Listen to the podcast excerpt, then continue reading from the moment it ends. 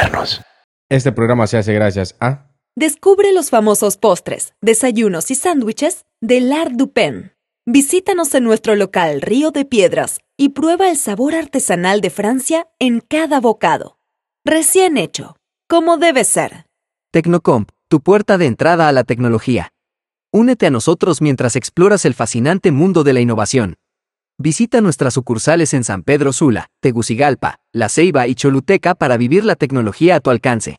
Tecnocomp, por más de 20 años, líder en soluciones tecnológicas.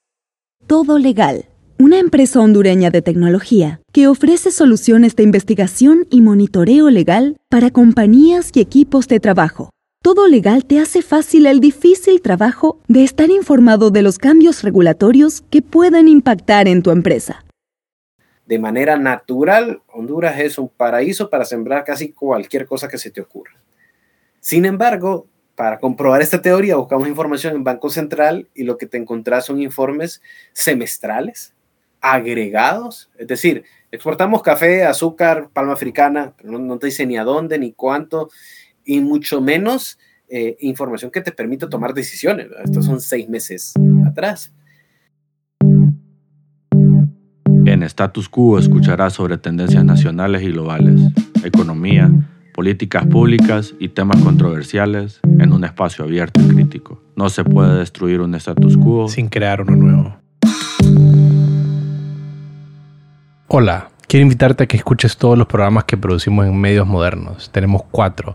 Fundamentos, Ley Abierta, Status Quo y el que acabamos de lanzar con la doctora Carolina Vélez, que está buenísimo, llamado Conciencia. Todos estos los puedes encontrar en Spotify, Google Podcast, Stitcher, etc. En nuestra red ya sumamos más de 100 episodios en los que tocamos todo tipo de temas y con invitados de primer nivel. Nuestra red de podcast es la primera red de podcast de Honduras. Para contactarnos nos puedes escribir a info.mediosmodernos.io.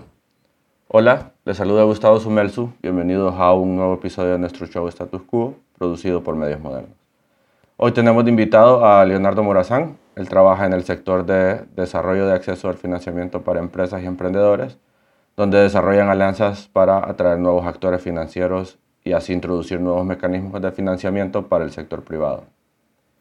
Coordinan también esfuerzos con diferentes canales de financiamiento, fondos de inversión, private equities y financiamiento comercial para lograr administrar un portafolio de inversión diversificado. Su experiencia se enfoca en la estructuración de proyectos para oportunidades de inversión.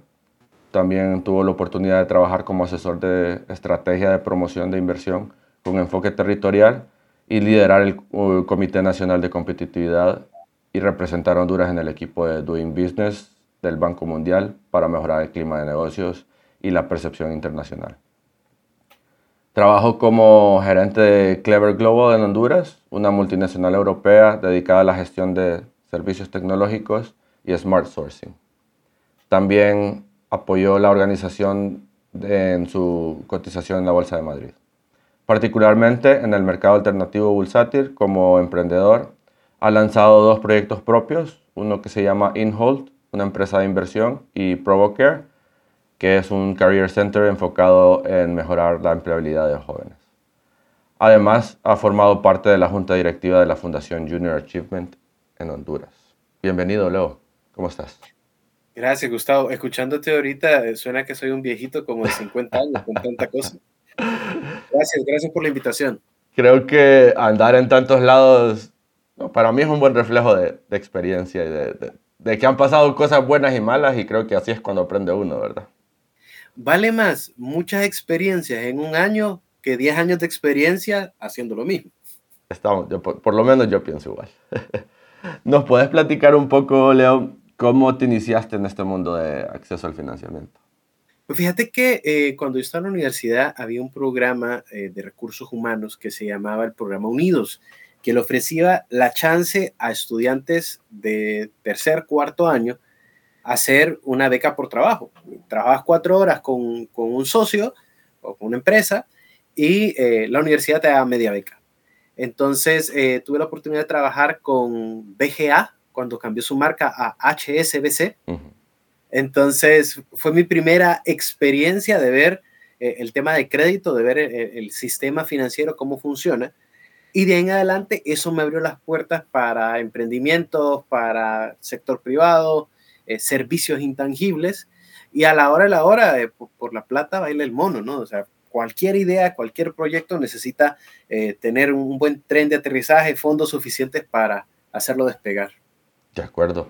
Bueno, en este caso, el financiamiento es como una forma de poder tener ese dinero inicial sin tener que tal vez vender desde el comienzo, ¿verdad? Te puede dar ese colchón como para, para transformar esa idea en algo vendible si no es un producto que se puede vender inmediatamente. Fíjate que yo creo que es como la vitamina.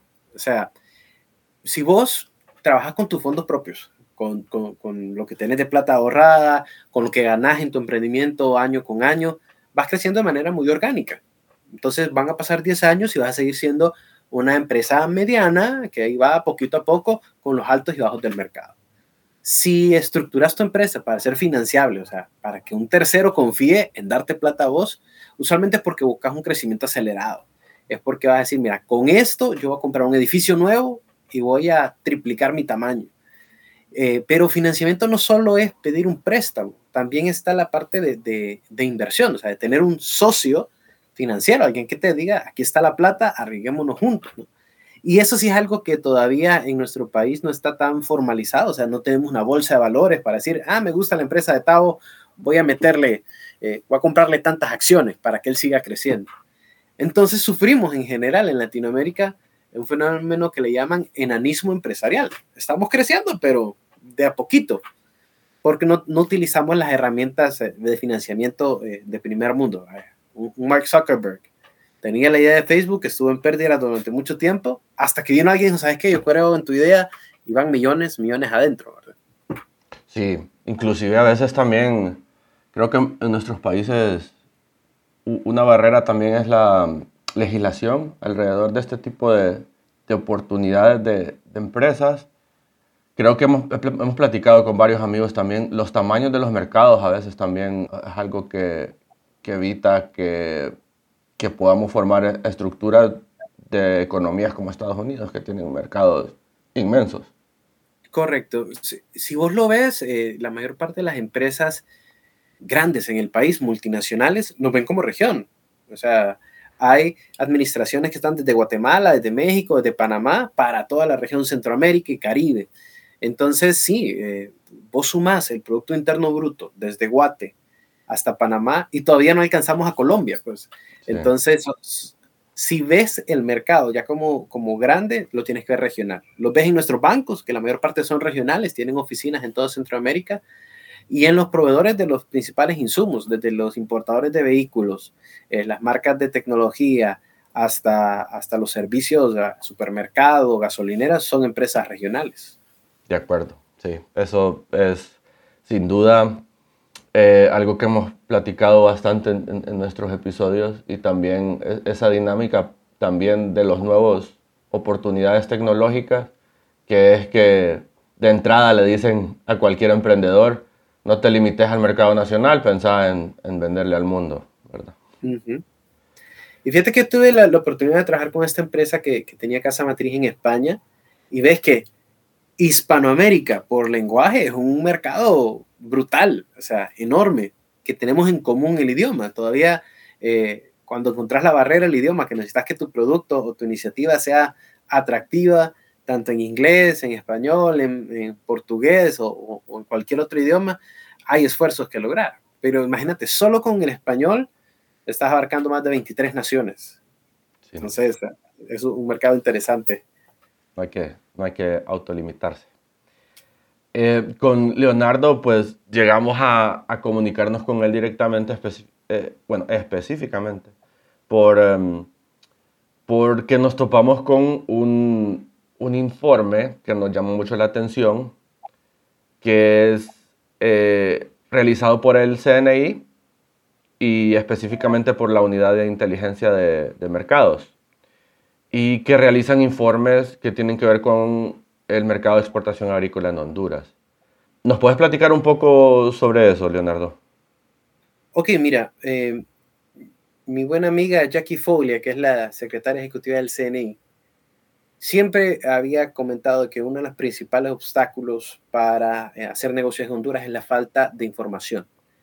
Aunque nuestro gobierno está obligado a tener información pública, aunque nuestras instituciones, universidades, eh, organizaciones recopilan información, si vos haces una investigación es muy difícil encontrar eh, información actualizada, verídica, eh, y que te permita tomar decisiones. Entonces muchas de las decisiones de negocio se van un poquito a ciegas. Entonces em, nos planteamos que eh, una de las principales fuentes de ingresos y de divisas del país es la exportación. De manera natural, Honduras es un paraíso para sembrar casi cualquier cosa que se te ocurra. Sin embargo, para comprobar esta teoría, buscamos información en Banco Central y lo que te encontrás son informes semestrales agregados, es decir, exportamos café, azúcar, palma africana, no, te dice ni a dónde, ni cuánto, y mucho menos eh, información que te permita tomar decisiones. Estos son seis meses atrás. Entonces, con el tema de la pandemia nos dimos cuenta que lo único que no se iba a detener era la parte alimenticia. O sea, habíamos hecho esa transición, muchos de los negocios, turismo, restaurantes habían bajado, cerrado, pero el agro seguía produciendo. Y más bien, eh, eh, se estaban buscando, sobre todo desde Estados Unidos, nuevos eh, proveedores que estuvieran más cercanos por todo el, relajo con China. Entonces encontramos un, una serie de herramientas digitales muy interesantes para obtener información en tiempo real eh, de diferentes fuentes que nos permitía tener respuesta a muchas preguntas. Un, un, colega que trabaja en exportación me preguntó, Leo, ¿qué tanto estamos sacando por el puerto de Trujillo? Y yo, según lo que yo sé, ahí solo la bananera saca, saca barcos.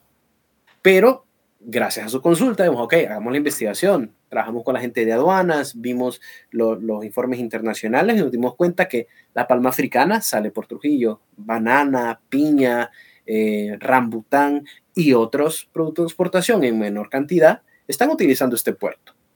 Cuando a mí me dicen salió un, barco de Honduras, yo pienso automáticamente en Puerto Cortés. No me imaginaba otro, otro, otro puerto funcional, pero sí lo hay. Entonces, este tipo de información le abre los ojos a, potenciales inversionistas en el agro, cerca de Trujillo, decir, oíme, tenemos un puerto que está subutilizado, que tiene excelentes condiciones, que está en el, en el, en el, mar eh, Caribe y que podríamos aprovechar para atender las Antillas, Estados Unidos, etcétera. Y que no es Puerto Cortés, que ya está saturado, que, que tiene también su, su, nivel de exigencia, ¿verdad? Eh, para poder salir por ahí y que tiene un costo elevado. Entonces... esta información, eh, eh, Leonardo, ¿cómo, ¿cómo, la encontraron? O sea, ¿cómo está de forma física? ¿Tuvieron que contactar gente? ¿Cómo fue esa dinámica? Mira, hay varios ejercicios de información como te decía, Banco Central tiene informes súper completos, pero eh, desfasados en el tiempo. Tocamos la puerta de la CIECA, eh, el Sistema de Integración Económico Centroamericano. Ellos llevan un registro de los países miembros de exportación y exportación, que tienen igual información agregada los últimos tres años por volumen y por precio, pero no está al mes, está anual. Entonces igual pudimos ir sacando. Eh, hicimos un contacto directo con la Administración Aduanera hondureña, que tiene una unidad de inteligencia aduanera, y nos dijo, sí, mira, esta información la tenemos, nada más que no está pública, la tenés que solicitar vía oficio. Y es la ventaja, el CNI eh, es una organización que tiene eh, una gobernanza público-privada, entonces tiene la autoridad para solicitarle a otras instituciones de gobierno información clara. Entonces, desarrollo económico, por ejemplo, tiene la base de datos de importadores y exportadores que utilizan a través del Centrex, el Centro para la Exportación, que es digital. Nos dimos cuenta que la información ahí estaba, pero es necesaria recopilarla. Y muchas veces está eh, en crudo, o sea, son sábanas de Excel enormes que si simplemente las publicaras no te dicen nada. Hay que trabajarlas, hay que eh, sacar conclusiones y dar cierta información dependiendo del, del usuario, ¿verdad? como te decía, había un tipo que estaba buscando sacar eh, producción extra y me preguntó por un puerto. Otro me está preguntando, dime, quiero meterme a vegetales orientales, ¿qué me recomendás? Porque hay 18 variedades, etcétera. No, mira, lo que más está pegando ahorita, estamos creciendo en ocra, en berenjena y en calabaza, calabaza amarilla. Y, y estos son los precios que hay, pues. ¿Consideras que, mm, que después de, de, de haberte iniciado en, esta parte, consideras que es más la limitación de tener el acceso, que esta información sea pública, o más la parte de que la información es de mala calidad o que la información está muy diseminada? Fíjate que yo creo que más del lado del consumo. Eh, yo estudié mercadeo, entonces a mí me enseñaron a hacer estudios de mercado, una fotografía del momento. Hoy por hoy no necesitas una fotografía, vos puedes ver en vivo eh, cómo están los precios de la bolsa de valores, puedes ver eh, cómo sube, por ejemplo, en Billboard una canción cuando pega mucho. O sea, no tenés que esperar a que se publique para darte cuenta. La información está disponible. Pero tienes que hacer las preguntas adecuadas y que esa información sea extraíble. Entonces, si vimos que, había, bueno, había mucha información, tenías un, universo y necesitabas una, una canoita, por lo menos eh, en cuál empezar a remar y empezar a, pescar por lo menos los datos más eh, generales para poder después profundizar. Fue, el caso de la ocra, por ejemplo. Eh, Honduras tiene, creo yo, que por mucho, dos décadas eh, sembrando y exportando ocra. Me llamó la eh, atención, vi en el informe que hay una participación de mercado del 60%. Somos el, número uno hasta este mes. No tenía idea sobre eso. Un mes entra a México y yo, ¿qué carajo es la ocra? Si yo nunca he probado ocra. Sí, me tuve que buscarla, sin duda. Es un vegetal oriental, o sea, lo usan eh, la, gente de India, la usa la gente de Asia para eh, productos tradicionales. Entonces, en Estados Unidos hay grandes diásporas, grandes comunidades y su cocina se ha vuelto popular, ¿no? La cocina tailandesa, la cocina de aquí, la cocina de allá. Entonces, nuestro mercado son las comunidades étnicas en Estados Unidos. Entonces, salía muy caro traerlo desde la India y el clima, o sea, la, región eh, tropical coincide con nuestro clima. Entonces, aquí en Choluteca es donde se cultiva la ocra imagínate, para nosotros que es un lugar tan caliente, y estamos cerquita, pues, eh, una semana en barco a Estados Unidos. Pero el que más está produciendo es México.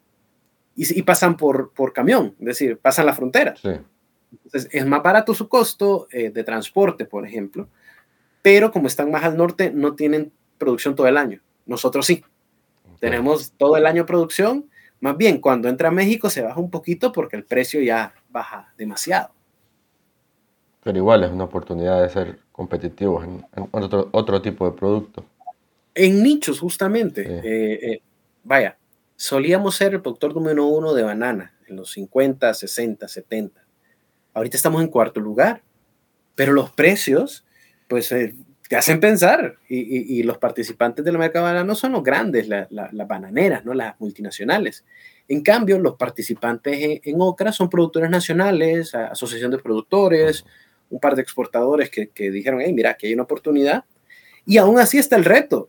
No solo es sembrarla, es venderla en los estados y que, haya ese, agente comercial que te asegure un buen precio, Pero, sin duda, todo, todo, este tipo de decisiones es a lo que vamos, se, toman solamente con, con, información lo más actualizada posible.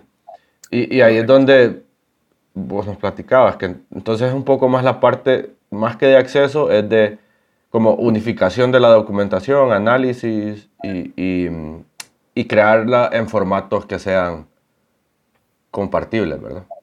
Exacto, digeribles. Mira, yo he eh, aprendido a utilizar siete herramientas, de las cuales solo una estoy pagando. O sea, la mayor parte utilizo las herramientas gratuitas, ya sea porque son de, organizaciones, de gobiernos, o porque tienen eh, cierto nivel de acceso gratuito a la información. Eh, con el proyecto sí logramos patrocinar el uso de esta herramienta en particular, que es, es una historia bien interesante, porque es una señora colombiana, productora, que se va a vivir a los Estados Unidos y sus hermanos se vuelven ingenieros, eh, uno en sistemas y el otro aeronáutico. Entonces empezó a trabajar en, Yahoo Finance, en la bolsa de valores, haciendo los aplicativos para ver los precios de la bolsa en tiempo real. Y ella trabajó en la parte de compras de Walmart. Entonces fusionó los dos mundos. Mira, yo como comprador necesito saber el precio, los países que me van a ofrecer estos productos frescos, cuánto se tardan. Y yo como productora, porque lo vi con mis papás, o sea, estás en la incertidumbre de, a cuánto te van a pagar el quintal de café, a cuánto te van a pagar la... la, si lo vas a lograr vender a tiempo. Si se arruina y te lo botan en puerto. Entonces, eh, esta herramienta se pensó para brindar la información en tiempo real a los productores y exportadores. Hay unos que son el mismo, o sea, yo siembro y de mi tierra exporto. Hay otros que no. Yo soy exportadora, yo lo que hago es comprarle a 200 productores que tienen su terreno y yo me encargo de empacar, eh, sacar los permisos y exportar. Entonces es una cadena de valor que usualmente eh, nos interesa por el tema de generación de empleo. Sí, sin duda. Aparte del agro, Leo, ¿qué, qué, otros temas en Honduras crees que tienen esa necesidad de acceso y generación de información? Bueno, creería que todos, pero no sé Fíjate que, que, es importante, eh, te voy a dar la tesis de, de, de, Jackie, de la directora del CNI. ¿Te acordás de nuestro escudo, verdad?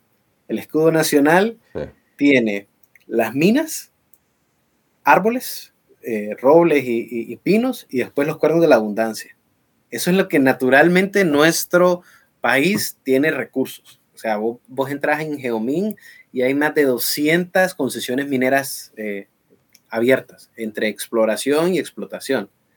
Y mina no significa oro. O sea, mina puede ser cal, cemento, eh, clinker, carbón, eh, óxido de hierro, zinc, un sinnúmero de, de, de, de materiales. Incluso muchos de los empresarios de la construcción tienen canteras, eh, cerros eh, casi vírgenes, pero porque utilizan ese tipo de arcilla para la fabricación de bloques o de ladrillos, etc. eso es minería. Y tenemos un, componente geológico muy rico. Eh, ahí sí hay mucha información disponible. Hay un, sitio que te tira el mapa de dónde están todas las, las concesiones mineras. Pero eso es un rubro bastante caro y muy controversial. Sí por, el tema de extracción minera, que nos van a, sacar todos los minerales. Requiere bastante, tiene bastante regulación, ¿verdad? Fíjate que regulación sí, pero últimamente, eh, por la percepción de contaminación que genera la minería, eh, hay muchos movimientos ambientalistas que están en contra de la minería. Hoy por hoy la mayor parte de la minería, sobre todo la internacional, es supremamente eh, profesional. Es muy difícil que vayas a encontrar una empresa que siga en el mercado sin buenas prácticas ambientales. Digamos, la, mina de, del Mochito, la mina de San Ignacio, que ya más bien pasaron su fase de explotación, ya reforestaron, ya dejaron un desarrollo en la región pero eh, los últimos 10 años, te diré, eh, por desconocimiento de algunas comunidades y también de algunos grupos eh, organizados, ¿verdad? Ya sean sociedad civil o ambientalistas, que han visto como negativo la inversión en, en, minería. Pero sigue siendo una oportunidad enorme. O sea, hay concesiones millonarias que solo en fase de exploración nos estarían sacando con, mucha ventaja, eh, incluso el, Producto Interno que se viene por exportación agrícola. Es otro tipo de exportación. Y el sector forestal. Eh, Honduras eh, tiene bosques preciosos, incluso tenemos un, mecanismo de conservación forestal, o sea, hay, bosques comerciales donde vos sembrás caoba, vos sembrás roble y podés vender en 10, 15, 20 años el producto de tu, de tu bosque privado eh, producimos incluso fósforos, producimos productos de la madera, eh, pero eh, ahí sí es, es supremamente complicado el tema de contrabando. Honduras es el único país de Latinoamérica que tiene firmado con la Unión Europea un convenio de em, madera legal. Entonces nosotros podemos exportar madera de Honduras a cualquier parte de Estados Unidos, de, de, de Europa, con mejor precio porque nosotros tenemos un certificado de legalidad. Obvio, hay un montón de gente que no se mete por ese lado, que son contrabando y vos lo ves en las carreteras por las noches con aquellos camiones. Pero sí tenemos una industria maderera eh, sólida, podemos decir. Eh, ¿Este proyecto lo, comenzaron desde cero ¿O ya había algo iniciado cuando vos llegaste? ¿Cómo, cómo fue? Fíjate que eh, fue, es un proceso que llamamos co-creación. Eh, el proyecto con el que yo trabajo hace una lluvia de ideas con algunas organizaciones claves, como el COEP, la Cámara de Comercio, el Consejo Nacional de Inversiones, que ya tienen ciertos programas, Y lo que se busca es darle algo de sostenibilidad, o sea, de que pueda durar en el tiempo, y encaminarlo a que sea lo más social posible, o sea, que beneficie y genere empleos. Entonces, con el, con el CNI hicimos ese ejercicio, hablamos primero de una estrategia territorial, es decir, no es lo mismo hacer negocios en Tegus que hacerlo en Roatán. El permiso de operación es diferente, la licencia ambiental es diferente y las condiciones, eh, los salarios y todo son diferentes. Entonces no podés medir a todo el país con la misma regla. Entonces empezamos a tratar de identificar cuáles son los potenciales de la zona sur. Ah, no, mira, hacen camaroneras, tienen meloneras, tienen el puerto. Ay, ¿cuáles son las de, las de Occidente? Entonces empezamos a ver de que había muy poca información disponible, tuvimos que pagar eh, dos o tres analistas de datos que fueran al campo a buscar la información y podernos evidenciar, mira, se está exportando tanto. Desde ahí salió la, la, oportunidad de decir, bueno, eh, existen todas estas herramientas ahora de BI, eh, de inteligencia de mercado, que se usan en, en, diferentes industrias. ¿Por qué no vemos si hay algo en el agro? Entonces encontramos esta, esta empresa, se llama Actools, eh, herramientas agrícolas, literalmente, eh, y nos pareció como una, una, oportunidad excelente. Uno, eh, los fundadores hablan español, o sea, el, producto está en inglés y en español, en Fahrenheit y en centígrados. Y dos, era información realmente valiosa, o sea, no, nuestro el 60% de nuestro Producto Interno Bruto viene de la exportación agrícola. Entonces, es sentido. Entre café y lo que exportamos de banano, piña, ocra, etcétera, se hace el 60% del, del Producto Interno Bruto. ¿Cuáles fueron las, eh, de todo, de todo este proceso que nos has contado, ¿cuál fue como lo más complicado de realizar o implementar? Fíjate que encontrar a la gente. Em, no podría ser solamente un analista de datos, porque hay condiciones agronómicas de cada cultivo que tenés que entender. Por ejemplo, el café es un ciclo anual y dependiendo de la altura, la fecha en que se cultiva. si yo no conozco esos detalles, yo digo, oíme, ¿por qué siempre hay un bajón entre eh, mayo y, agosto? Ah, porque es cuando ya cortaste todo el café. Entonces, necesitabas alguien que tuviera conocimientos agrícolas, pero que también le, gustara y pudiera profundizar en datos estadísticos, proyecciones, históricos, porcentajes, ratios, y traducirlos a un lenguaje, a un mensaje que un productor te va a entender. Entonces, eh, técnicamente es, nosotros identificamos ventanas de oportunidad para exportación. ¿Y eso qué significa? No, que usted va a poder vender en otra fecha que no sea fin de temporada, a otro precio. Ay, ¿cuánto es el precio? ya poder ir acotando eh, circunstancias. Entonces, es raro que el que estudie una carrera técnica tipo agronomía o, o, relacionado al agro tenga esa inclinación por los números y viceversa. Yo, yo te digo, muy pocos colegas de mercadeo que estamos acostumbrados a utilizar términos estadísticos, económicos y demás, estamos metidos en el agro. Entonces fue, fue una linda coincidencia eh, encontrarme en medio porque yo podía eh, manejar un poquito de los dos temas.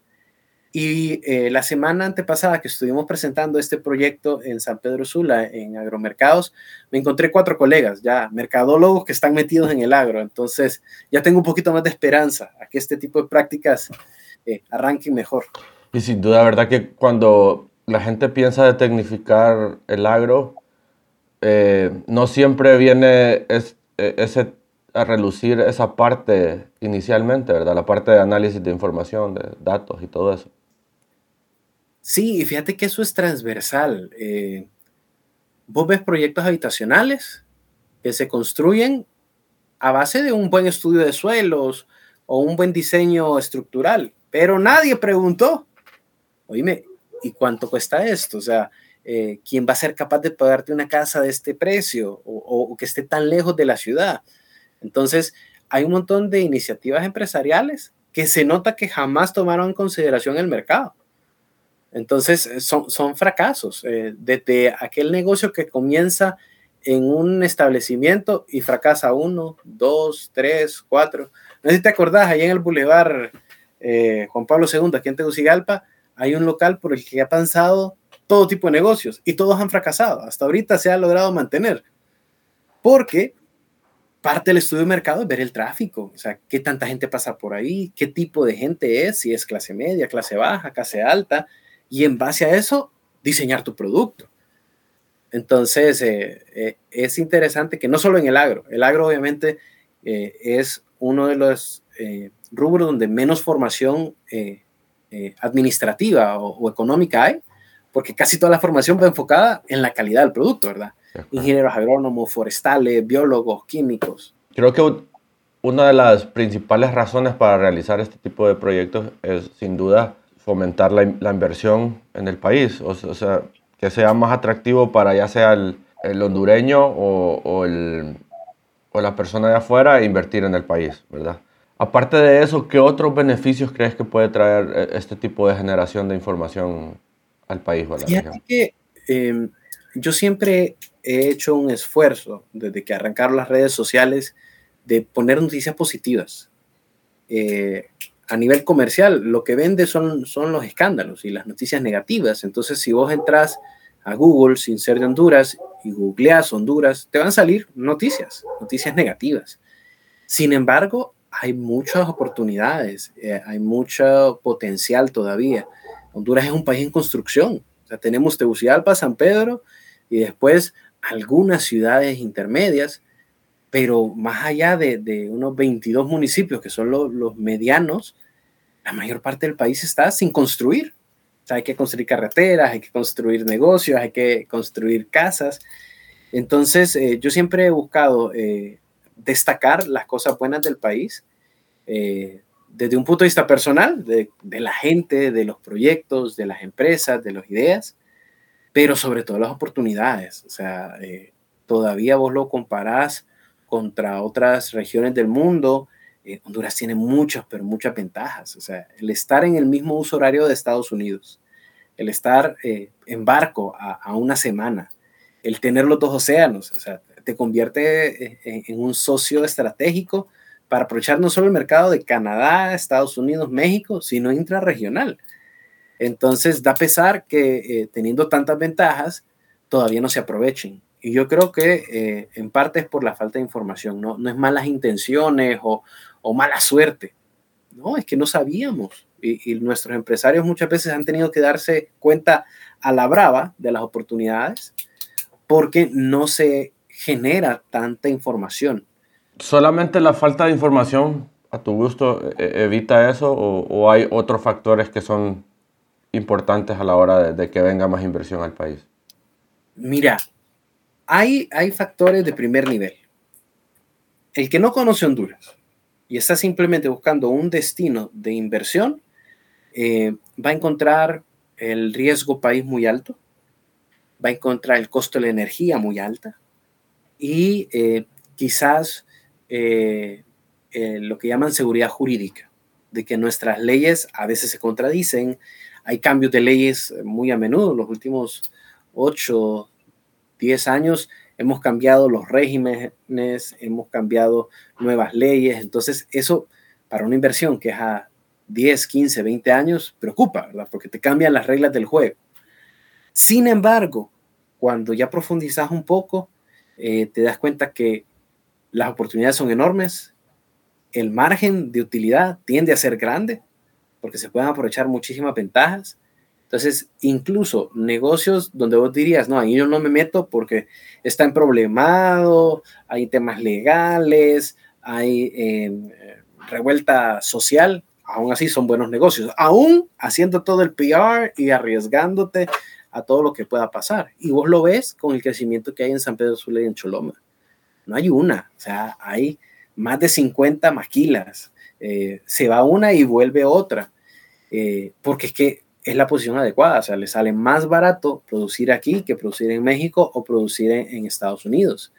Y tenemos una serie de ventajas, sobre todo en la parte de recursos humanos, que es difícil encontrar. Entonces, eh, el compromiso del trabajo del hondureño, eh, lo bilingüe que somos a cierto nivel, la calidad en el, eh, en el motor fino, sobre todo para la maquila, o sea, que es hacer bien tu trabajo manual, no es estar escribiendo en computadora, es poder coser, poder pegar un botón bien desde la primera. Eh, esas cosas sí son bastante importantes para, para algunas industrias. Entonces, eh, está pasando en Alabama y en, la parte sur de Estados Unidos.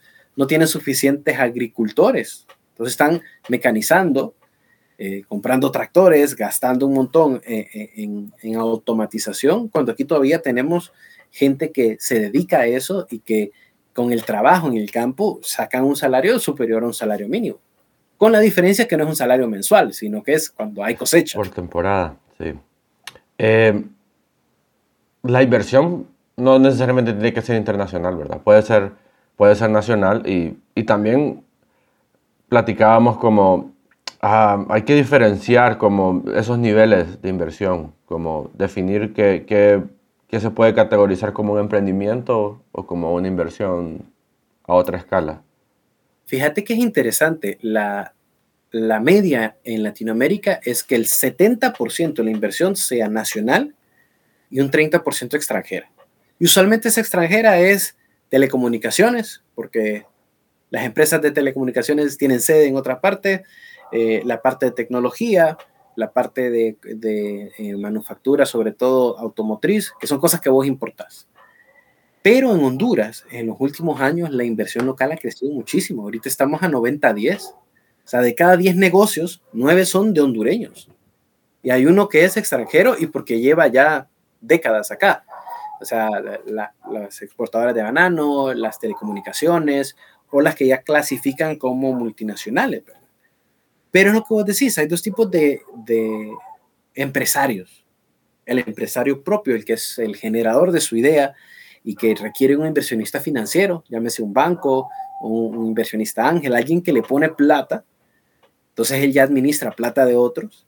Y el inversionista puro y duro que dice, mira, yo tengo tantos millones, los voy a meter en tu negocio y espero un retorno de tanto. Entonces, un inversionista suele ser alguien que ya maneja no solo una, sino varias empresas y que está viendo en cuál de esas empresas le rinde mejor el dinero, Entonces, eh, ahí sí nos toca ser competitivos, porque esta gente no solo está viendo Honduras, al mismo tiempo que ve Honduras, está analizando cuánto le cuesta hacer exactamente lo mismo en Guatemala, en Costa Rica, en El Salvador. Y en base a, beneficios, a, a, costo de oportunidad, va a tomar la decisión. Entonces, ya no solo es que seamos atractivos, o sea, ser atractivos y competitivos. ¿Dónde crees vos que existen como las mayores oportunidades a la hora de, invertir eh, en el agro o fuera del agro? Fíjate que yo creo que es algo transversal, e, es el tema de bienes raíces. Eh, incluso los economistas le llaman propiedad raíz. No te estoy hablando de comprar casas o alquilarlas. Es decir, tener acceso a terrenos clave. Ahorita nos pasó con Comayagua. Como se pone el aeropuerto, todos los terrenos alrededor de la, de, la carretera triplicaron su valor. Terrenos que nunca antes habían estado utilizados y que eran herencias de familiares, empezaron a venderse, algunos a alquilarse, otros a, a, ponerlo como, como capital para desarrollar un nuevo proyecto. Entonces, terrenos que antes estaban ociosos se generan como una nueva oportunidad de inversión, por donde están ubicados, por la capacidad productiva que tienen o porque están cerca del aeropuerto. Entonces, en cada territorio, en cada municipio, están esas oportunidades. Los terrenos al lado de la carretera para hacer eh, gasolineras o car wash o centros de servicio. Eh, en las ciudades, esos terrenos que solían ser residenciales y ahora se están haciendo comerciales. Eh, ¿qué, pasa, no? en, las ciudades, cuando el centro de la ciudad, el centro de operaciones, deja de ser el centro histórico y pasa a, otro lugar. Tanto en San Pedro Sula como en, en está pasando. Nuestro, centro eh, o epicentro económico dejó de ser eh, como Ayagüela y Teucigalpa en el, barrio del centro y pasó a ser más el Bular Morazán, eh, el Bular Juan Pablo II, incluso ahora el gobierno lo tenemos ahí en el centro cívico. Entonces, terreno que antes era una, casa, ahora va a ser un parqueo para el centro cívico. Entonces, el pensar estratégicamente en que nuestro país, nuestro territorio, es un, un, hub logístico. No es tanto cuánto tenés, sino dónde está y las oportunidades que eso tiene. Sin duda. Y eso te sirve tanto en agro, porque estás a la altura adecuada o porque tiene las características adecuadas para un cultivo, como en bienes raíces, a construir casas residenciales o, temas comerciales. Aprovechar ese lugar en el mundo donde nos tocó estar. Correcto. Siempre me gusta preguntar cómo, okay, cómo las empresas pueden generar empleo, cómo cómo un, un, emprendedor puede tratar de desarrollar esa idea de negocios que tiene, cómo el gobierno puede crear un ambiente propicio para que la economía pueda crecer.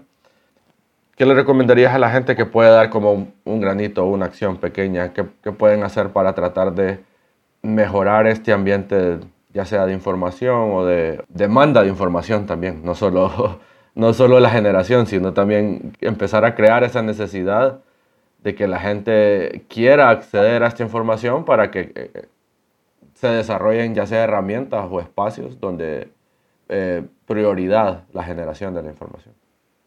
Fíjate que eh, yo creo que eso va a recaer muchísimo en la siguiente generación, o sea, en estas generaciones que ya nacimos un poco más digitales. cuando arrancábamos el tema este de la computación, investigar significa ir a leer una enciclopedia, algo que estaba publicado hace años. Y poco a poco hemos pasado a evolucionar, donde ya ni siquiera estás buscando un texto, estás buscando un video que te diga cómo hacerlo. Entonces ya el acceso a la información no es el problema, sino el uso de esta información. Entonces, eh, eh, lo estamos viendo con algunos hijos de, de cafecultores. Yo ya no quiero estar sembrando. ¿No te gustaría tener una empresa de servicios al sector cafetalero? Donde vos le des, no sé, asesoría en marketing, en finanzas, en, investigación de mercados, en un tema que vos manejás, o sea, creciste en una finca cafetalera, entendés de estos temas. Entonces, eh, el agua caliente ya está inventada y ese fue un, un consejo que yo recibí ya hace años. Somos un país en desarrollo. Es decir, vamos a una carrera donde hay algunos que ya nos pasaron. Entonces, no necesitas invertir un modelo nuevo de negocio. Hay muchas cosas que ya están, ya funcionan en otros países y nosotros carecemos. Entonces, la idea es analizar muy bien un, rubro, un negocio y decir, dime, ¿qué hace falta aquí? ¿Qué es lo que no se está brindando? Así como, como surgieron algunos eh, innovadores que, que brindaron servicios de taxis ejecutivos antes que llegara Uber ya conocían la necesidad y dijeron, mira, no, no hay este servicio de calidad de transporte, yo lo puedo crear. Incluso estaba eh, todavía sin legalizar porque no, no estaba contemplado en la ley eh, un servicio de estos. Pero es decir, no tenés que inventarte el agua caliente, la necesidad ya está, es casi evidente. Entonces, a la hora de emprender es importante encontrar un modelo de negocio que sea sostenible, pero que pueda darle tu propio estilo. Hacerlo de diferenciado. Y ahí tienes toda la información disponible. O sea, podría buscar cómo lo hacen en la India, cómo lo están haciendo en Colombia, en Argentina o en el sur de Estados Unidos.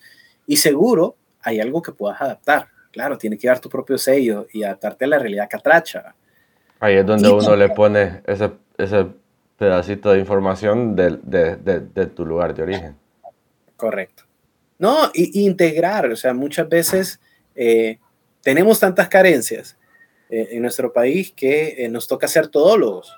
Entonces, yo no soy solo eh, profesional de mercadeo, me toca ver finanzas, me toca ver inversiones. Entonces, ya los servicios que yo te podría brindar como empresario no se enfocan nada más en, ah, a poner una agencia de publicidad o una agencia de mercadeo. No, puede ser una agencia de consultoría empresarial.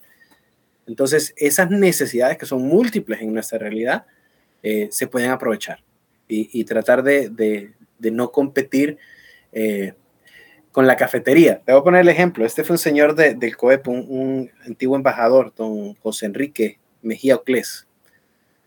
Me dice, sí, Leonardo, ¿vos crees que a Café Indio le va bien porque son buenos? ¿O muy inteligentes? No. El que puso Café Expreso es hijo y nieto cafetaleros. El hombre lleva el café en las venas. Poner un negocio de café no solo le viene bien, sino que tiene al, proveedor más grande. No, pero la gente dijo, ah, fíjate que a le fue bien poniendo una cafetería, pongamos una cafetería nosotros. ¿Qué sabemos de café? El buen negocio no era el de cafetería, era buen negocio para el que es nieto de cafetaleros poner una cafetería, porque crear servicios alrededor de, lo que ya tenían estructurado. Entonces, si, si a vos te, te, da la vocación o estudiaste o tenés un pariente eh, que está trabajando en medios de comunicación, seguro que, que tener un negocio de producción o de alquiler de audio o de drones o etcétera, te va a ser más fácil, más atractivo, más, incluso con mayores oportunidades que alguien que no conoce para nada el medio y diga, ah, no, hombre, es que yo vi que, que, a Gustavo le fue bien con eso. El networking es muy importante a la hora de, cualquier emprendimiento. Acceso a, a gente con el know-how que se ocupa. Y fíjate que no solo tener acceso, yo he tratado de crear los accesos. Es decir, la gente dice, no, es que él entró por contacto. Sí, pero ese contacto surgió de la nada. Es decir, cada compañero de colegio, maestro, compañero de la universidad, vecino, es un contacto. Ahora, ¿cuánto de nosotros sabemos a qué se dedica el papá de mi vecino? ¿Será que él me puede dar trabajo a mí? ¿Será que trabaja en una empresa o me puede orientar? No, yo me llevo con mi vecino, jugamos potra y hasta ahí se acabó. Entonces, networking es poner tu red a trabajar. Entonces, conscientemente utilizar tus redes sociales hoy, por ejemplo, el LinkedIn, el Facebook, para comunicar lo que estás haciendo y lo que te interesa, te puede abrir eh, oportunidades. Entonces, yo procuro, como estudié mercadeo, que todo el contenido que yo suba a redes sociales, sea personal o sea profesional, es intencional, tiene una intención. Yo quiero que mis colegas sepan lo que estoy haciendo. Yo quiero que eh, eh, el potencial aliado se dé cuenta de lo que estoy haciendo. Y si no, que por lo menos el día mañana, si googlean mi nombre, salga algo de eh, lo que estoy orgulloso, ¿no? Y, no vaya a salir un video de TikTok ahí haciendo el ridículo. bueno, por, por, porque compartís esa información es, es, es, que estás aquí hoy platicándonos también. Eso es un, reflejo de, de, de, eso que estás compartiendo, platicándonos. Em, Leonardo, eh, siempre le damos un espacio a, a nuestros invitados al final no sé si, si tenés ah, algunas palabras finales para nuestros oyentes y, o, si quieres platicar de algún proyecto en específico con ellos, invitarlos a que... que eh, como recomendación general, y es algo que a mí me ha abierto muchísimas puertas, es trabajar en voluntariado. Y no un voluntariado, eh, digamos así, eh, filantrópico. Ah, sí, voy a ir a, repartir comida a los pobres poner tu conocimiento, tu experiencia, tus manos, tu cabeza en una actividad voluntaria. No te están pagando, pero ahí estás conociendo gente, estás aprendiendo y estás dando algo a la sociedad. Yo era de esos muchachos inquietos, mi mamá decía que era hiperactivo, que siempre me ofrecía voluntario, que vamos a hacer una obra de teatro, ahí va, que vamos a, a dar unas clases de ajedrez, ahí va, y cuando estaba en la universidad, eso me permitió acceder a algunas oportunidades de becas, de trabajo, que la mayor parte de mis compañeros ni se dieron cuenta porque nunca estuvieron involucrados. Yo tuve la oportunidad de recibir un programa eh, de Junior Achievement que se llama Socios por un Día. Cuando te estás graduando del, del colegio y no sabes qué vas a estudiar. A mí me interesa mercadeo y me pusieron un día entero con un gerente de mercadeo de una empresa multinacional aquí en Honduras. Y yo quedé sorprendido de todo lo que con un día aprendí. Entonces me quedé muy conectado a esta organización eh, que promueve justamente el voluntariado, pero el voluntariado con sentido. Si yo, eh, no sé, soy eh, ingeniero ambiental, diseñara para mi colonia para lo que sea un, un proyecto de reciclaje o de generación de, de residuos. Entonces, hay muchas organizaciones en nuestro país que brindan espacios de voluntariado. Entonces la gente dice, no hay trabajo, no hay empleo. No, fíjate que hay un montón de trabajo, hay un montón de necesidad, pero no siempre está tan visible, tan a la mano. O sea, no te imaginas la cantidad de médicos que se necesitan en, los municipios del interior. Pero mientras tanto tenemos 13 mil médicos desempleados en Tegucigalpa. Entonces, trabajo hay. O sea, para poner una clínica privada, para poner, no sé, un grupo de cuatro médicos haciendo un pequeño eh, clínica o, mini hospital. Entonces, no necesitas ser administrador de empresas para emprender. La necesidad está y en nuestro país hay necesidad a la vuelta de la esquina. Lo que falta es quitarnos la comodidad de, ah, no, porque quiero que me paguen tanto y que sea en mi ciudad y que me dé estos beneficios. Entonces, eh, en resumen, hay que eh, hacer la mía extra, hay que dar un poquito más aunque no te lo paguen, sobre todo cuando sos joven y tenés el tiempo, porque estás estudiando o porque todavía eh, no tenés familia, de dedicar un poquito más de tiempo de, de, de, ocio o de potra, por ejemplo, a tratar de hacer algo que te abra caminos y que te permita conocer personas y oportunidades. Sí, bueno, eso buscamos también con estos espacios que tratamos de, de crear, de pláticas de temas interesantes. Leonardo, muchas gracias por tu tiempo, por compartirnos un poquito de tu conocimiento. Eh, vamos a compartir tus redes en, el, en los comentarios de este episodio para que la gente pueda conocer un poco más del, del, proyecto con el que trabajaste en el CDI y, y de cualquier proyecto que quieras compartirles. Muchísimas gracias, Tavo. Un placer y ojalá que, que podamos seguir platicando en otra ocasión. Sin duda, sin duda. Gracias a todos por escucharnos.